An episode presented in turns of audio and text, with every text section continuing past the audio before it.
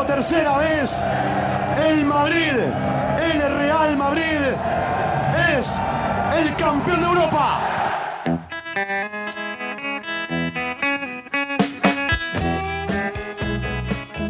Coberturas, historias, vivencias.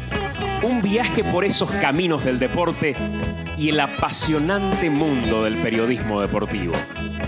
Señoras y señores, con ustedes, Chipi Vera, para que al final de este partido o de este podcast nos saludemos y digamos, bien jugado.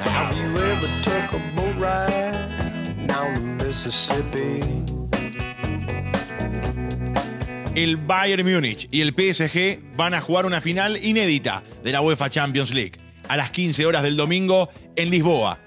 Para desmenuzar, para analizar la final y lo que pueda acontecer futbolísticamente hablando, hemos invitado a un especialista en análisis de video, Adolfo Ríos, con quien vamos a compartir esta charla futbolera para imaginarnos qué puede pasar en esta final de la UEFA Champions League 2020. Bienvenidos a este podcast especial de Bien Jugado.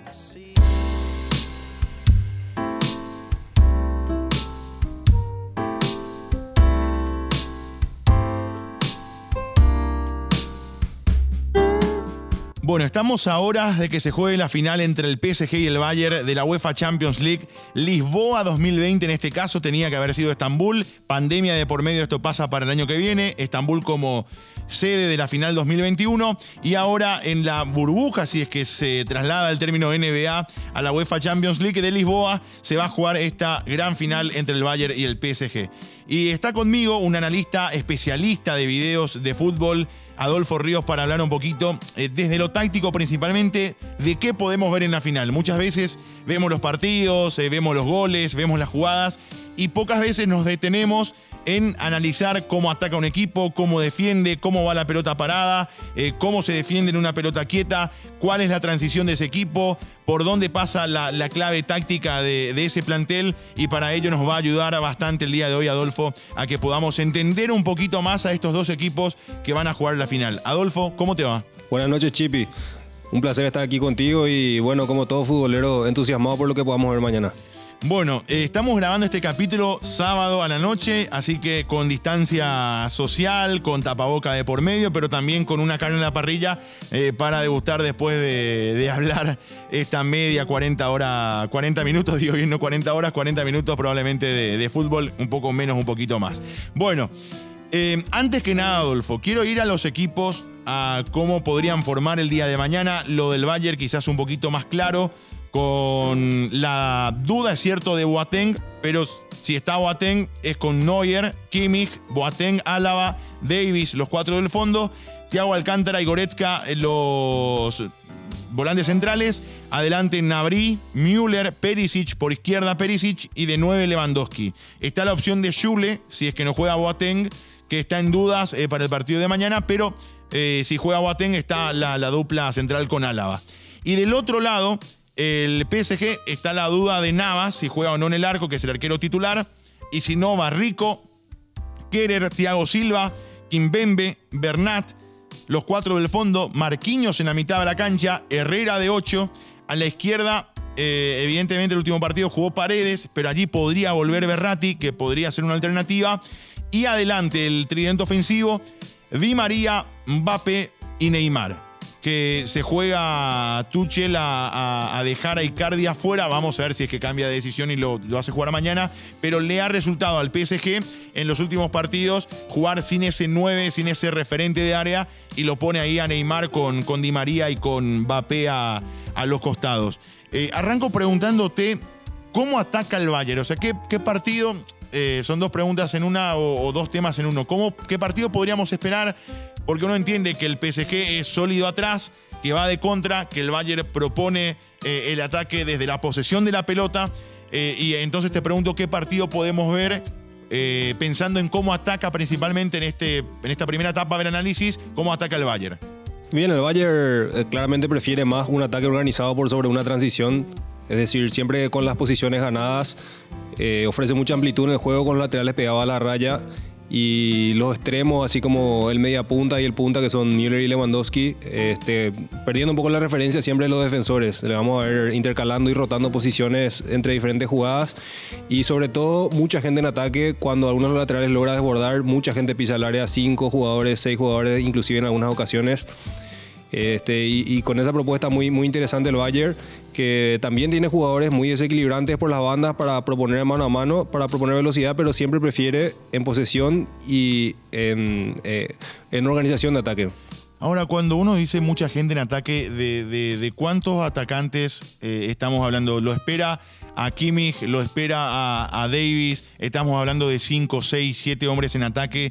¿Con cuánta gente ataca el Bayern habitualmente? Después en una jugada uno puede obviamente eh, ver ciertas diferencias y, obviamente el fútbol se mueve y, todo cambia, pero habitualmente ataca con 6, con 7, va con los dos laterales, o cuando sube Davis se queda Kimmich, eh, cuando sube Kimmich eh, se queda Davis, Thiago y Goretzka se sueltan, o Goretzka es el que se suelta más, Eh, ¿cómo, cómo lo arma? Bien, el Bayern ataca hasta con siete jugadores. Si alguno logra desbordar, los otros seis y no tiene problemas en enviar a los dos laterales al mismo tiempo al ataque. Es decir, un desborde de Davis implica que Kimmich estará atropellando por, por el vértice del área opuesta. Y, y Goretzka es el interior que también sabe pisar el área. Y en contrapartida, Thiago es el que queda un poco ya más de pivot para, el, esquema defensivo. Son tres hombres que quedan atrás, mano a mano prácticamente, y, y es Thiago el que queda con los dos centrales. O sea, propone el mano a mano atrás con eh, y con Álava, que quedan expuestos, pero también están acostumbrados a ese tipo de juegos, a esa, a lo que está entrenado el Bayern, a dejar esos espacios atrás. No es una cuestión, eh, porque la vez pasada veíamos al Lyon, que en los primeros minutos del partido tuvo dos, tres eh, y hasta cuatro situaciones de gol. Eh, si bien ahí quedó mal parado el Bayern, es parte de su juego. O sea, quedar mano a mano atrás, con espacios, con, con- con la defensa abierta, es parte de lo que propone también Flick en este caso, ¿no? Sin duda, es la propuesta del Bayern. Es decir, sabemos a lo que nos arriesgamos, pero creemos en esto y creemos que vamos a tener más las de ganar atacando con la fuerza con la que atacamos y, y asumimos nuestros riesgos en defensa. Yo te preguntaba recién por Thiago Alcántara y por Goretzka. ¿Podemos ver en ciertas situaciones del partido que los dos van, que los dos se sueltan o indefectiblemente uno queda más de, de tapón? Indefectiblemente queda siempre Thiago de tapón y, y Goretzka está pisando el área. Goretzka es eh, también capaz de, de ocupar la posición de Lewandowski o de Müller, porque hablabas de que tratan de, de- de distraer o, o- o de confundir a los centrales, haciéndole perder la referencia. Lewandowski sale, Müller sale y entra, Goretzka sale y entra también en esa posición. ¿Son los tres que van rotando o, Goretzka ataca pero en otra posición de la cancha? Sea, Goretzka casi siempre va a llegar atropellando hasta la media luna del área. Eh, la rotación ocurre más bien entre los dos hombres de punta y los dos extremos. Lewandowski, Müller, Nabri y Perisic. En algunas ocasiones vamos a ver a, Müller tirándose para afuera, abriendo el espacio para la diagonal del extremo. A, veces lo vamos a ver a Lewandowski bajando hasta la raya del medio, inclusive también llegando de atrás después. Y, el Bayern es muy inteligente a la hora de, atropellar cuando logra ganar posición en un desborde. Es decir, eh, te pareciera que tienen cierta sincronización, inclusive un jugador va atacando el primer palo, otro va atacando el segundo palo, otro va sobre el arquero y, y como decíamos, Goretzka pisando la media luna del área. Yo te decía en la, en la previa, antes de la grabación, eh, uno lo ve al Bayern metiéndose mucho eh, y metiendo mucha gente al embudo. Ahí al, medio, eh, trata de, ubicar cinco o seis jugadores y deja los carriles a, a Kimmich y, y a Davis. ¿Definitivamente hace eso o, también uno puede esperar que Perisic vaya a la raya, eh, que Nabri vaya a la raya o eh, la, orden de Flick es diagonal para adentro de, ambos para dejar el carril a, a los laterales? No, sin duda, este, a ver, digamos, el término de embudo que estás utilizando se puede utilizar en cierta forma con lo que decíamos para, para despistar un poco en cuanto a las referencias de marca. Y por lo que se ve, parece que, Flick le da mucha libertad a su hombre de tres cuartos para arriba. Es decir, el, ataque del Bayern en posición de pelota es muy estructurado, muy organizado, hasta tres cuartos de cancha y de ahí en adelante es, mucha electricidad. Lo único que no varía es la cantidad de gente que pisa el área. Ahora, cómo lo hagan, este, sí, sí, los extremos tienen bastantes libertades. Eh, Müller tiene libertades, Lewandowski tiene libertades, los laterales también, por supuesto, de pasar. Así que eh, tiene muchos recursos del Bayern y, y- y también trata mucho de no ser predecible. En términos de, de triangulaciones, de, de jugadas que uno ve, bueno, esto está entrenado por más de que salga en el partido, la pelota corre y sale o no sale. Pero, pero hay, hay movimientos que están entrenados o, o esa libertad eh, tiene preponderancia por, por encima de lo que se puede llegar a trabajar, desde lo que uno puede mirar desde afuera, obviamente no sabe el día a día, no sabe evidentemente qué se entrena y qué no y con qué tanta frecuencia ciertas cosas y, qué no. Eh, pero ves el ataque del Bayern, el producto más de una cuestión de, trabajo, de, de- repeticiones o, producto de, de esas libertades dentro de un formato táctico que está estructurado para que eso suceda. No, sin dudas. Eh, yo creo que ahí, ahí el Bayern tiene muchos automatismos desarrollados. Uno puede ver eso. Eh, si bien, por supuesto, con, con la calidad individual que tienen los jugadores, tienen ciertas libertades, yo creo que, que hay mucho trabajo, se nota allí. Y, y el Bayern ofrece lo que, lo que generalmente se busca cuando uno dice eh, posesión, ¿verdad? Con, con intención, ¿no? ¿Cuántos equipos hemos visto que buscan posición de pelota, pero en tres cuartos para adelante se quedan sin ideas? Y, y claramente no es el caso del Bayern. Ya que te pregunto, te preguntaba por el ataque del Bayern, ¿cómo se defiende el, el PSG? ¿Cuál es la clave en la, en la defensa? Porque muchos hablan de una defensa muy sólida de- del PSG. De hecho, si miramos los números a lo largo de, de esta UEFA Champions League, el PSG tiene menos goles recibidos que el Bayern. Tiene cinco goles en contra el, el PSG contra ocho goles en contra del Bayern. Eso, si hablamos de ataque, eh, el Bayern tiene 42 goles a favor contra eh, 25 goles a favor de- del PSG. ¿Cómo se defiende este equipo de, Tuchel, de Tuchel, como, como le queramos llamar al, al- técnico parisino, al técnico del PSG, en verdad? Sí, eh, el PSG se siente mucho más cómodo buscando una defensa posicional. Es decir, mientras los jugadores no estén en, en la posición en que tiene que estar, eh, no, no tienen problema de seguir retrocediendo unos metros hasta que cada hombre tenga su referencia de marca identificada y por allí ahí se van a animar a, a- a soltar un poco más la, la marca. Si bien por momentos, en, en periodo de 5 o 10 minutos, pueden inclusive ofrecer también presión alta, no, no, no es lo que, lo que busca habitualmente y, la verdad es que tampoco creo que vaya a hacerlo en, periodos muy largos el, partido de mañana. Seguramente va a buscar esa defensa posicional.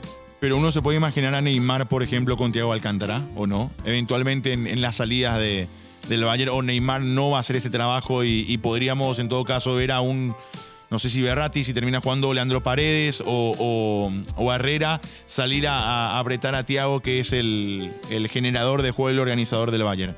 Sí, a mí no me sorprendería que, que esa sea una de las cartas, es decir, creo que, que París es el que va a jugar el partido un poco más táctico, Bayern, Bayern es más, más de memoria. Y, que no nos sorprenda que, que André Herrera salga a presionar a, a Thiago Alcántara. André Herrera es probablemente el jugador más táctico, más inteligente de- eh, del París como para hacer ese tipo de presión.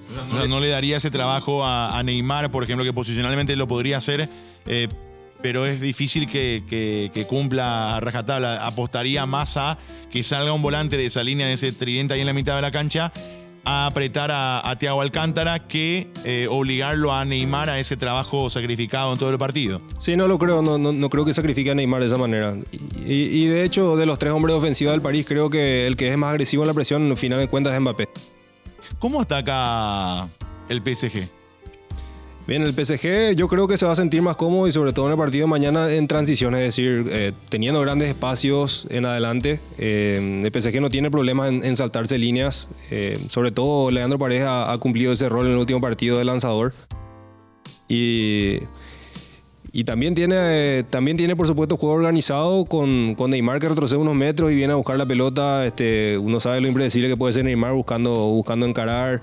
Este, hemos visto, sobre todo en esos, en esos últimos minutos con Atalanta, eh, las corridas entre líneas que ofrecen eh, jugadores como Mbappé, como Di María.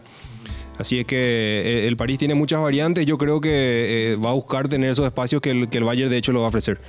Ahora, Tuchel llegó eh, a París en el 2018 y el 2020, eh, este año comenzó un, un 4-4-2, porque fue, mutando, ¿verdad? Como, como mutan todos los equipos, como cambian, de acuerdo también a la necesidad de- del momento.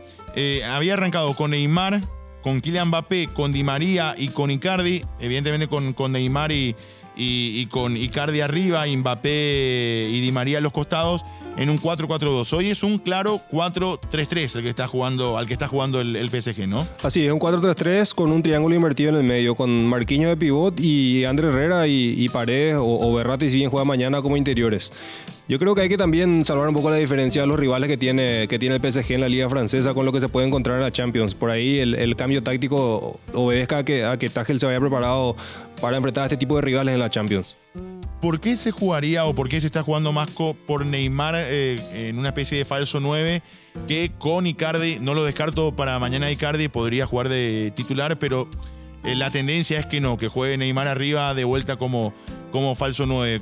¿Cómo está atacando el PSG que hace que eh, esa decisión de, Tuchel sea, sea por hoy, por lo menos, o por ahora efectiva?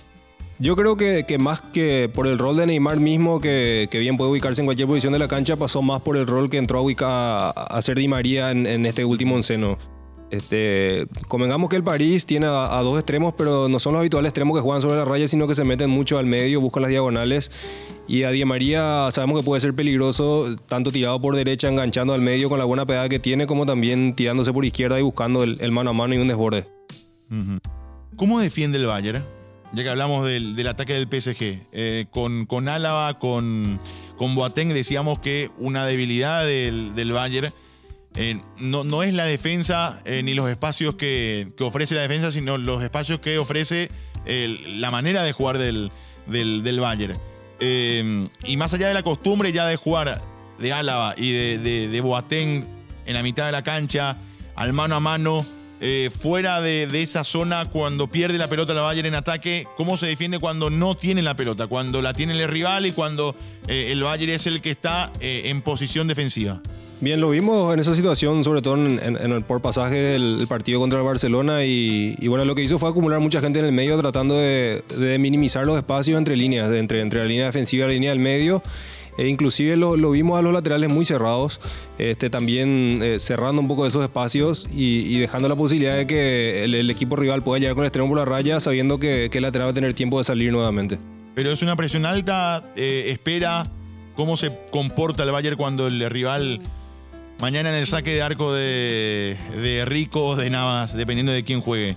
Eh, ¿es, es de esperar o, o- o es de apretar con Lewandowski, es de apretar con Müller, es de cerrar espacios con los volantes, es de achicar en la mitad de la cancha lo, lo más que se pueda o, o- o por dónde pasa? Sí, lo va, lo va- le va a proponer una presión muy alta como ya lo hizo con Barcelona, yo creo. Este, contra Barcelona lo fueron a presionar hasta, hasta Ter Stegen.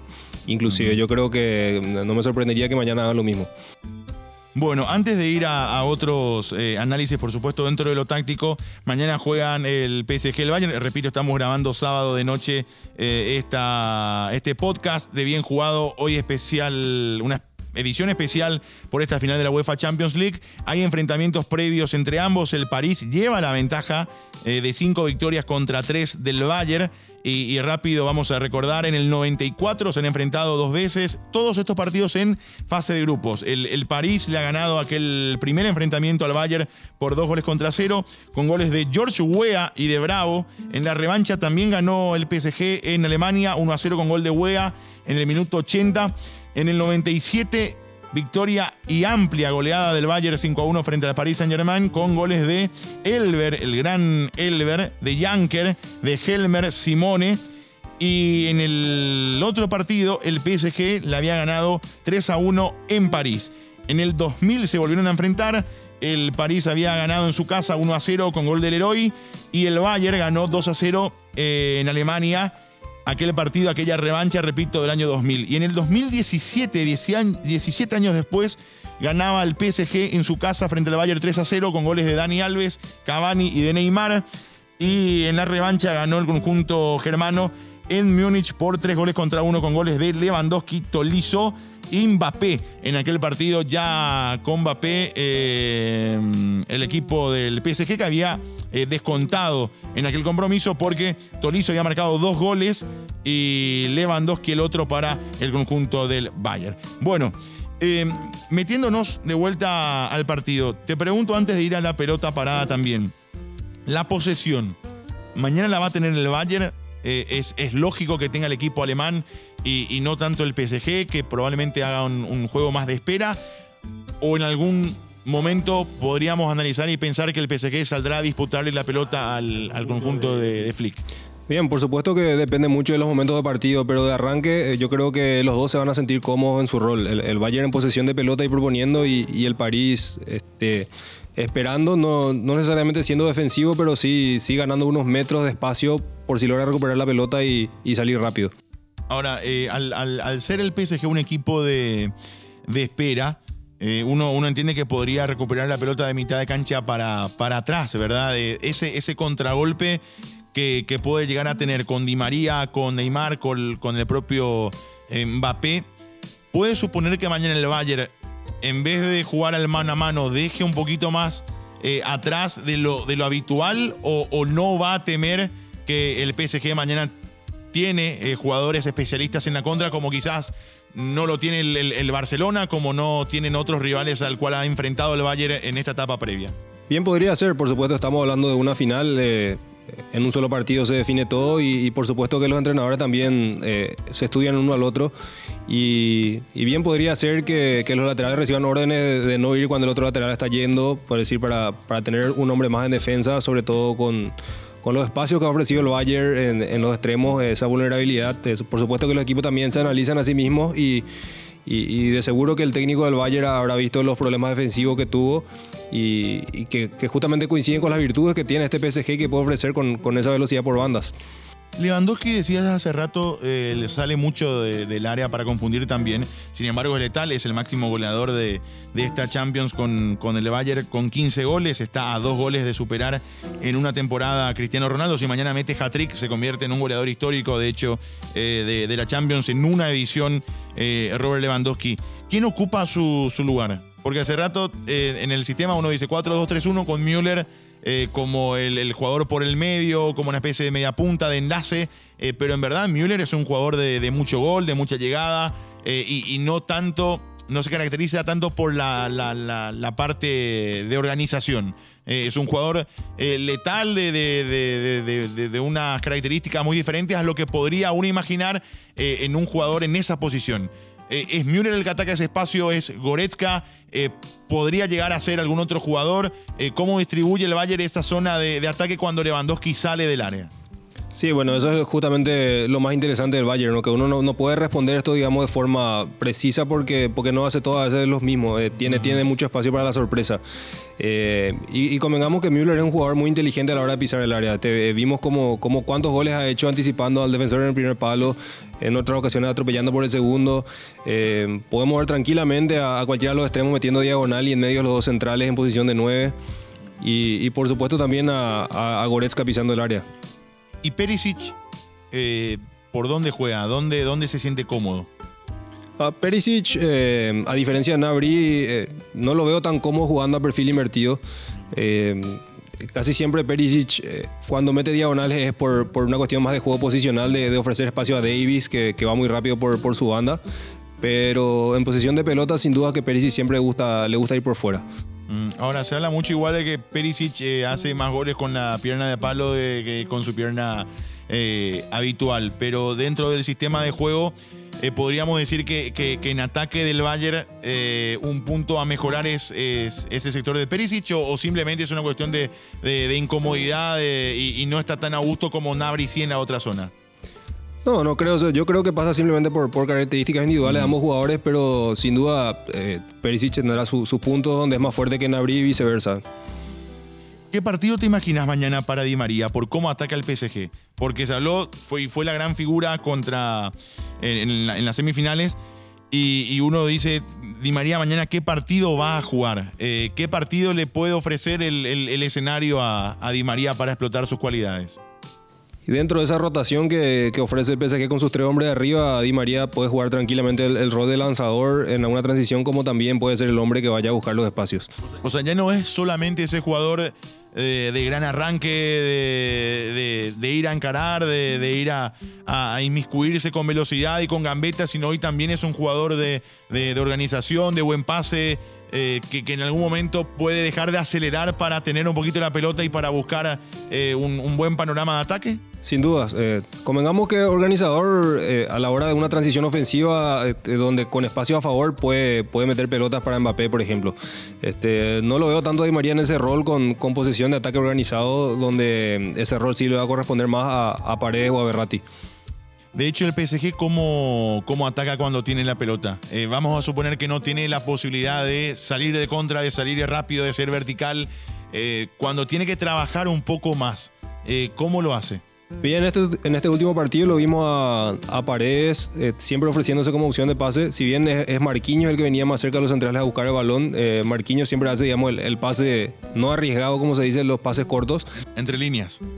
Es Paredes que busca los pases entre líneas. Este, si, si es que Paredes logra girar, de hecho el rival está en peligro porque Neymar puede estar buscando... Pero digo, la, pelota paredes, cuando Marquinhos se mete entre los centrales, cuando juega con, con, con Silva o con, eh, o con Kimpembe, y recibe Marquinhos, ese, ese, esa pelota paredes, ¿cómo llega? Llega eh, porque Marquinhos sale con una eh, pelota larga, con una pelota filtrada, digamos, entre, entre hombres del Bayern que van a presionar, o eh, Paredes a corta distancia y, y- y- y viene a- a, a recibir la pelota de mitad de cancha atrás con Marquinhos. Sí, es Paredes el que acorta, el que acorta distancias. Casi siempre lo vamos a ver en una línea, digamos, eh, paralela al mediocampo, eh, ofreciéndose como opción de pase para Marquinhos, sea por izquierda o por derecha. Marquinhos pocas veces lo vamos a ver arriesgándose tratando de meter un pase entre líneas.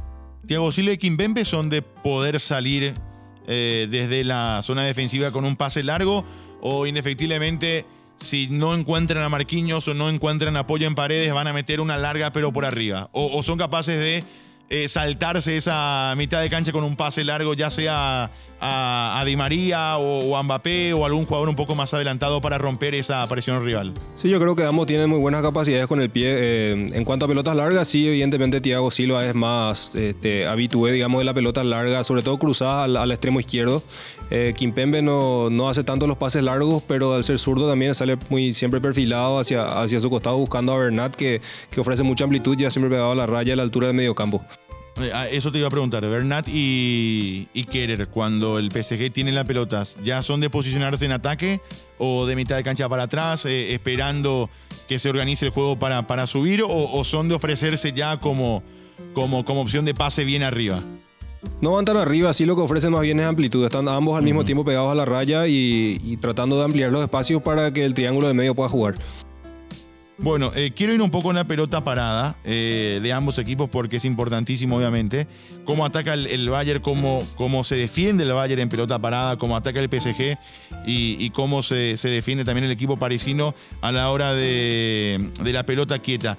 Pero eh, antes quería repasar también esto, porque el Bayern va a estar en busca del sexto título de la Copa de Europa o de la UEFA Champions League, convertida desde el 92 jugó muchas finales. En el 74, en la primera final que había disputado el Bayern, le ganó 4 a 0 al Atlético de Madrid en Bruselas. En el 75, 2 a 0 frente al Leeds en París. En el 76 había vencido al San Etienne en Glasgow. En el 82 comenzó una racha de derrotas en finales. 1 a 0 frente al Aston Villa en Rotterdam, en el 87 1-2 en contra de Oporto en Viena y en el 99 en aquella recordada final contra el United de Ferguson que había ganado con goles de eh, Solskjaer el segundo y el primero el empate parcial había sido de Teddy Sheringham en los minutos finales de aquel encuentro disputado en Barcelona. En el 2001 había igualado en tiempo normal 1 a 1 con Valencia, pero en penales había ganado 5 a 4 en la final de Milán. En el 2010 en Madrid había caído frente al Inter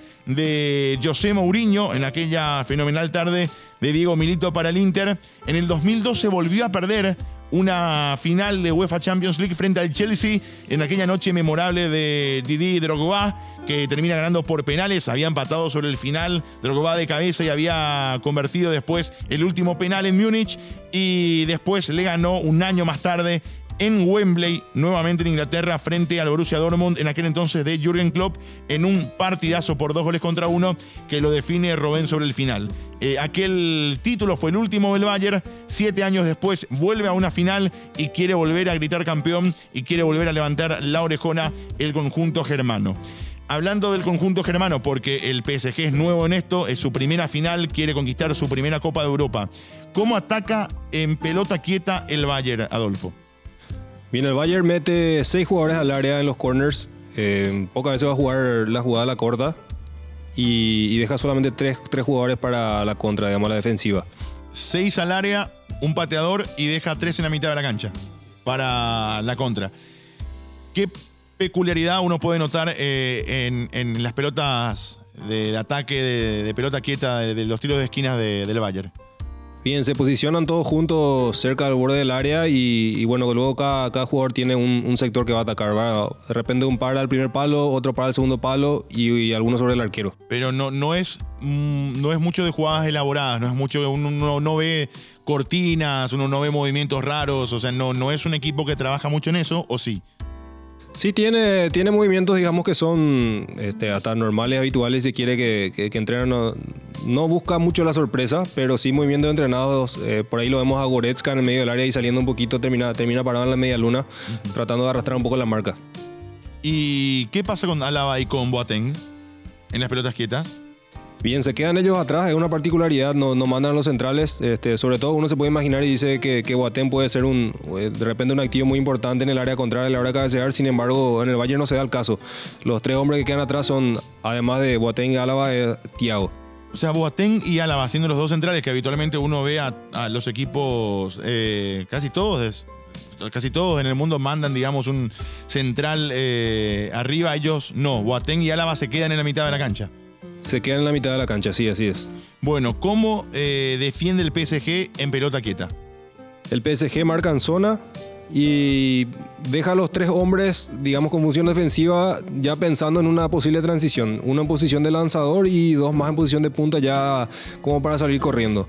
Ahí una, una peculiaridad que noté sobre todo es la, la posición que hace Neymar que viene a marcar al jugador que viene a la corta del equipo rival. Sin embargo, si el equipo rival lanza al, al juego aéreo el corner, Neymar automáticamente sale disparado a la contra, eh, confiando en que sus compañeros van a ganar y le van a poder lanzar una pelota larga. ¿Y quién sería el lanzador ahí? Puede ser Di María eh, en, en esa figura. O sea, Di María quedaría eh, merodeando la media luna, colaborando en la marca, pero más presto para eh, un contragolpe y para ser el, el- el conductor de esa contra. Así es. Y son Neymar y Mbappé los que van a salir lanzados a la contra. ¿Cómo ataca el PSG eh, a la hora de, de- de la pelota parada? Bien, el PSG mete cinco jugadores al área y siempre tienen uno a la corta. Ahí están eh, casi que turnándose entre Neymar y María como lanzadores. Y uno puede decir inclusive que, que prefieren ir a la corta antes que lanzar la pelota al área. A pesar de que también el PSG tiene un par de buenos cabeceadores como son Marquinhos y Thiago Silva. O sea, el, el- PSG apuesta mucho más al toque cortito, se dividen entre Di María y Neymar y proponen allí el mano a mano, o habitualmente eso desemboca en alguna jugada preparada y un centro de vuelta al, al área rival. Sí, no, no se trata tanto de una jugada preparada, sino que de confiar en las habilidades individuales de, de cualquiera de los dos que buscan un desborde y, y, por supuesto al, al- lo que se busca un poco es romper la estructura de la defensa contraria que, que bien, independientemente de que marque en nombre o en zona, pierde un poco las referencias al, al tener un jugador que está encarando por la banda de nuevo. ¿Y el Bayern cómo se defiende en, en pelota parada? El Bayern marca en zona y bajan todos los jugadores, no, no deja a nadie en posición alta para la contra. Ahora, es raro ver hoy un equipo y de élite marcar en zona, como lo hace el Bayern. O mañana, digamos, por, por, por la habilidad que podría tener el, PSG en pelota parada, porque tiene Kimbembe, porque tiene Thiago Silva, eh, porque tiene Marquinhos, que había marcado la vez pasada de cabeza. Flick podría cambiar para la final y decir, bueno, marquemos a estos tres hombre a hombre, que exista alguna responsabilidad a la hora de, de defender y que esté uno encargado de cada uno y, y el resto a la zona, o consideras que se va a mantener en lo que viene haciendo el, el Bayern en ese sentido. Bien, también es muy habitual ver en los equipos de Europa un- una marcación mixta. Es decir, la mayoría de los jugadores están parados en zona, pero como decía, estos dos o tres jugadores clave del, del equipo rival tienen una marca individual.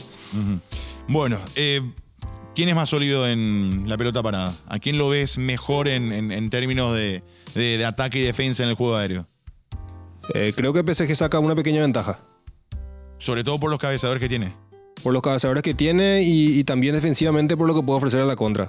A diferencia del Bayern, eh, yo creo que no se va a apurar mucho por más que recupere una pelota por salir disparado de contra. Siempre prefiere un ataque organizado. Bueno, Flick fue asistente de Joaquín Lowe en la Copa del Mundo del 2014. El Bayern es un equipo cuya estructura eh, se ha estudiado más a lo largo del tiempo por, por lo que significa desde el fútbol alemán, por el proceso que habían hecho eh, post principalmente eh, eliminación en alguna Copa del Mundo, donde dijeron esto hay que reinventar y, a partir de allí nació una nueva manera de ver el fútbol en Alemania. Y sin embargo lo del PSG eh, va quizás por el otro lado y totalmente opuesto a lo que eh, ha hecho el fútbol alemán. que fue más de formar en, su tierra a, sus jugadores, a su selección, y el PSG netamente se convirtió en un equipo comprador como el Real Madrid, por ejemplo, que compra a los mejores jugadores del mundo cuando quiere por, por billetera, por todo lo que genera como, como institución. Eh, Qatar Sport Investment ha hecho eh, y ha tomado el control, mejor dicho, del equipo en el 2011. Eh, a su presidente Nasser Al-Khelaifi ya hemos visto varias veces en informes, en fotos y demás. Desde allí desembolsó nada menos que 1.300 millones de euros para llegar a esta final. Y tuvo varios dolores de cabeza por el camino, desde los octavos, desde los cuartos y principalmente aquel famoso partido con el Barça, que después de haber ganado en su casa eh, por una amplia diferencia fue la desperdició en el Camp Nou en una noche que Neymar, hoy figura del PSG, en aquella noche fue creo que el conductor indiscutido de ese Barça por encima y muy por encima de Messi eh, en aquel partido para que aquel gol de Sergi Roberto le elimine al, al PSG.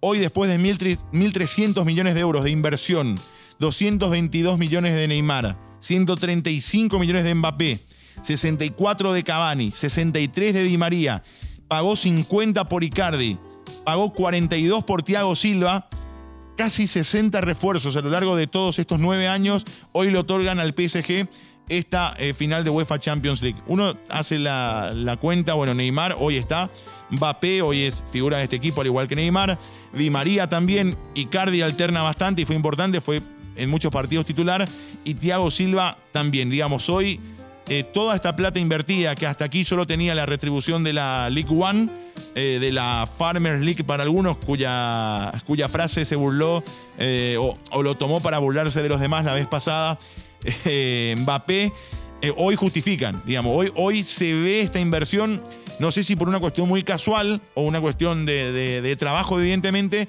pero hoy por fin puede decir el PSG, hemos invertido toda esta plata y por fin llegamos a la final de la UEFA Champions League. Así es, este, finalmente estos son los partidos que dictan si es que los 1.300 millones valieron la pena o no.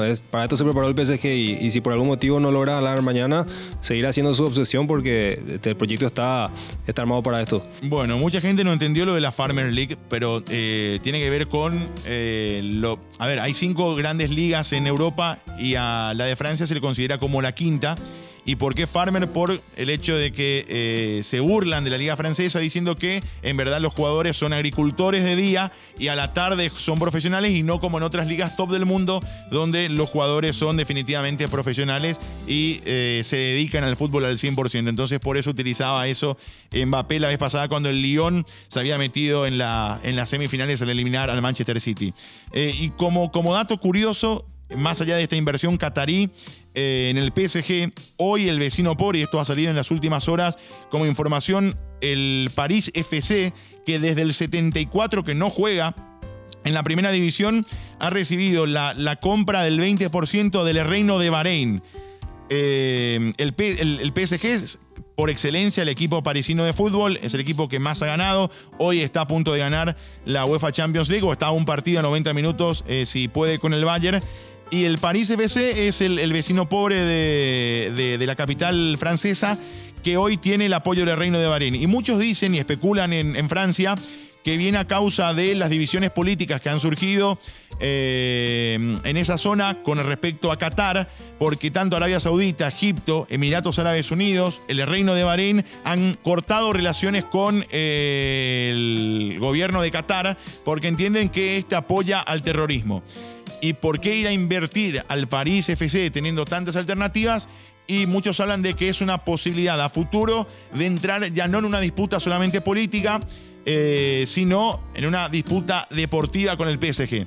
Hicieron un, o dieron un primer pasito que es comprar el 20%, van a ir a través de la publicidad y del sponsoreo con este París FC, lo van a tratar de ascender a primera división y ahí sí ir con una carga mucho mayor desde lo económico. Esto entre paréntesis a lo que hace, por supuesto, a la final del día de mañana. Bueno, eh, Adolfo, para ir eh, cerrando esta conversación de casi un poco más de, 40 minutos. ¿Qué tiene el PSG mañana para ganarle al Bayern? Que uno dice, bueno, en la previa el PSG tiene magia, el Bayern es un equipo sólido que parece invencible, que parece eh, inagotable, que parece una máquina que funciona como uno lo ve a la selección alemana y le queda la imagen de aquel 7 a 1 frente a Brasil, que encima no perdonan y ve el 8 a 2 contra el Barça y ve la misma situación. ¿Qué tiene el PSG para mañana dar el, golpazo frente al Bayern? Bueno, tiene que poder hacer mucho daño con menos. Este, el Bayern es un equipo que va en bloque, va con muchos jugadores. Si bien ambos tienen estrellas, el PSG apuesta mucho más a sus individualidades y, de hecho que las tiene. Y este, en, un momento de brillantez de Neymar o de Mbappé o Di María puede, puede ganar el partido. Y el Bayern por el otro lado es seguir en la misma estructura, estructura digo bien futbolística que le ha, llegado, le ha llevado hasta acá. O, podríamos ver mañana un Bayern diferente ante la posibilidad de, un PSG electrizante que le pueda eh, terminar marcando ventajas en ciertos territorios ante las concesiones del Bayern. o vamos a ver esa estructura que va a funcionar probablemente de la misma forma. Yo creo que muy probablemente va a funcionar de la misma forma. Este, como decías, eh, de hecho la, cultura alemana es así, ellos confían mucho en el trabajo que hacen y, tienen todos los motivos para hacerlo, de hecho, porque, porque logran hacerlo de forma muy mecanizada y efectiva. El Bayern ha hecho cambios similares en los últimos partidos, eh, los que saltan desde el banco de suplentes. No necesariamente, pero digamos que los cambios están un poco desvirtuados considerando que, todos ya vinieron con, el resultado puesto, como se dice, ya, ya partido controlado. Sí, una particularidad que en dos de los tres partidos el primer cambio ha sido Zule por, por Boateng, no es habitual cambiar el central, eh, y, gana relevancia sobre todo hoy que estamos diciendo que Boateng es duda. Sí, sin duda, sin duda. Bueno, Adolfo, ¿qué más querés agregar a esta charla, a esta conversación en la previa a la final de mañana? Daniele Orsato, el italiano, fue elegido finalmente el árbitro del partido. Este árbitro italiano que va a dirigir su primera final de UEFA Champions League. Y eh, te preguntaba también en la previa Hace ratos acá en Sudamérica hablamos mucho de cuando vamos a enfrentar, por ejemplo, como selección a Brasil, que nos conviene un árbitro uruguayo, un árbitro argentino, por la manera de jugar, de entender el juego también, de, saber que ciertos roces no son faltas y, que podemos entonces por momento castigar. En ese sentido, el italiano es más de eso si uno compara con, con Europa, más allá de que últimamente hay equipos como el Atalanta que proponen eh, filosofías muy distintas a las acostumbradas en, en Italia, el propio Mauricio Sarri con, con el Napoli, después con, con la Juve también, eh, han cambiado un poco la, filosofía, pero eh, este árbitro orsato italiano, uno puede decir que, que conviene a, cómo juega el, el, Bayern por encima del PSG a la hora de marcar, a la hora de apretar, a la hora de, de ir arriba y presionar, ¿o no? Yo creo que más, más allá del sistema de juego, este, por ahí puede jugar en, factores puntuales como los casos de Neymar y María, que son jugadores popularmente conocidos como pileteros. Este, por ahí un árbitro un poco más exigente este, le puede cortar un poco ese juego de, de buscar sacar ventaja a través de pelota parada. Bueno, algo más, Adolfo, que quieras agregar a esta charla en la previa del Bayern contra el PSG, la final de la UEFA Champions League con gusto, agradeciéndote por, tu conocimiento y por, estos datos y, y este análisis que nos hiciste en la previa al partido. Bueno, y, por supuesto no olvidarnos del factor humano, más allá de todo lo que es este análisis frío en la pizarra, es un partido de fútbol, es una final de Champions League, hay, hay montones de factores adicionales que juegan, eh, la presión, las ganas de ganar, el miedo a equivocarse y también lo que puede hacer eh, los momentos del partido, ¿no? Todo lo que analizamos en la previa se puede romper por, por un gol tempranero.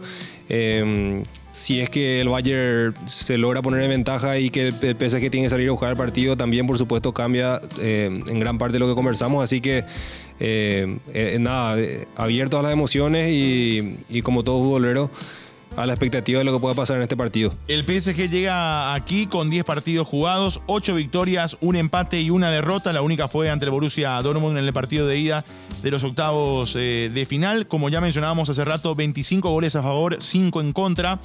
Y el Bayern que viene con 10 partidos ganados en 10 disputados ni una derrota, ni un empate, 42 goles a favor y 8 en contra. Números que asustan del Bayern que de hecho hace casi 30 partidos que no pierde, es una máquina de jugar y, quizás en la previa uno dice es el favorito por un margen chiquitito eh, en esta final o, no hay margen para el favoritismo en, este partido final? No, yo creo que el favoritismo también siempre pasa por una cuestión de gustos personales. Desde mi punto de vista, el Bayern es favorito, pero no por un margen muy amplio.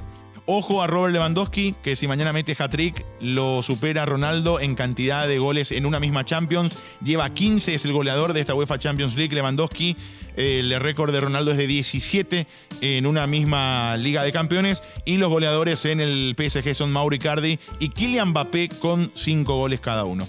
Bueno, eh, algo más. Ahora sí, ya por última vez te pregunto si hay algo más para cerrar esta charla, Adolfo, o, la cerramos definitivamente esperando por este gran partido. Bueno, para cerrar te cambio el rol y te pregunto si te animás vos también a, dar un candidato. No, yo creo que el, el, Bayern llega, llega más sólido eh, como equipo, pero el PSG, y lo dijimos en la charla, tiene mucha, mucha magia eh, en una contra. A ver, yo creo que el, el PSG no va a perdonar lo que perdonó Lyon.